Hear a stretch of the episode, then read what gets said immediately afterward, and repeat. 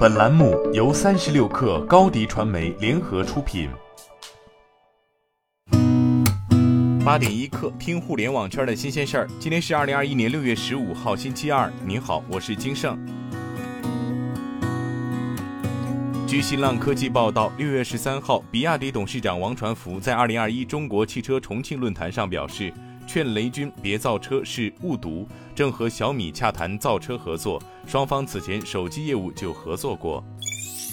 巨人网络公告，公司实控人控制的企业巨人投资拟向公司无偿赠与巨坤网络百分之一点一股权，交易完成后，公司及巨道网络合计持有巨坤网络百分之五十点一股权。巨坤网络将从公司的参股子公司变为公司的控股子公司。巨坤网络是公司与巨人投资共同打造的战略联动平台。目前，巨坤网络完成了对 Alpha 的控股型投资，旗下主要资产 Platica 是一家以人工智能及大数据分析技术为驱动的高科技互联网公司。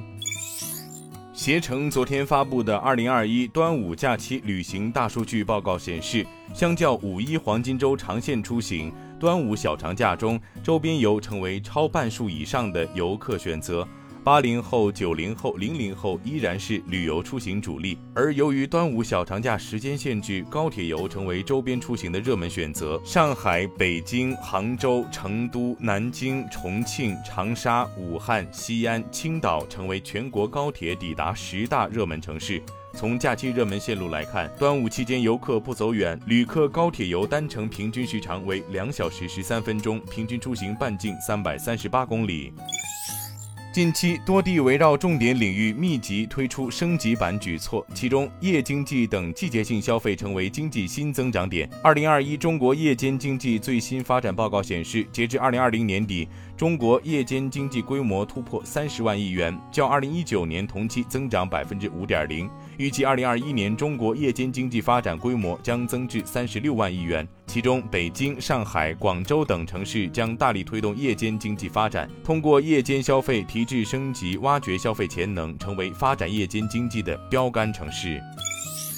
六月十三号，腾讯影业首席执行官程武在腾讯影业、新力传媒和阅文影视举办的向荣日新联合发布会上，阐述了提升影视业务三个重点探索方向。第一是做好现实主义题材，第二是系统开发优质网文和动漫 IP，第三是推动探索创意生态化与制作工业化，打造中国特色 IP 产业链。据北京日报报道，经历无序扩张的草莽期后，社区团购行业迎来又一轮降温。继五月二十七号，市场监管总局对实惠团不正当价格行为案作出一百五十万元的行政处罚顶格罚款后，近日市场上又传出部分平台被责令下架零点零一元秒杀商品的消息。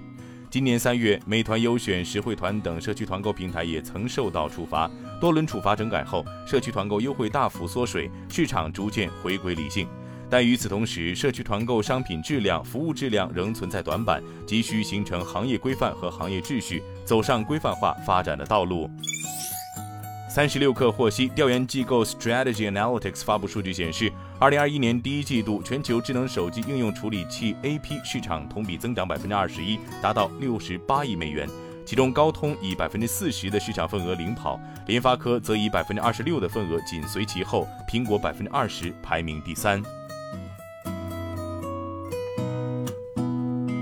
本节目由天眼查旗下一个有标准的企业服务平台天眼祈福冠名播出。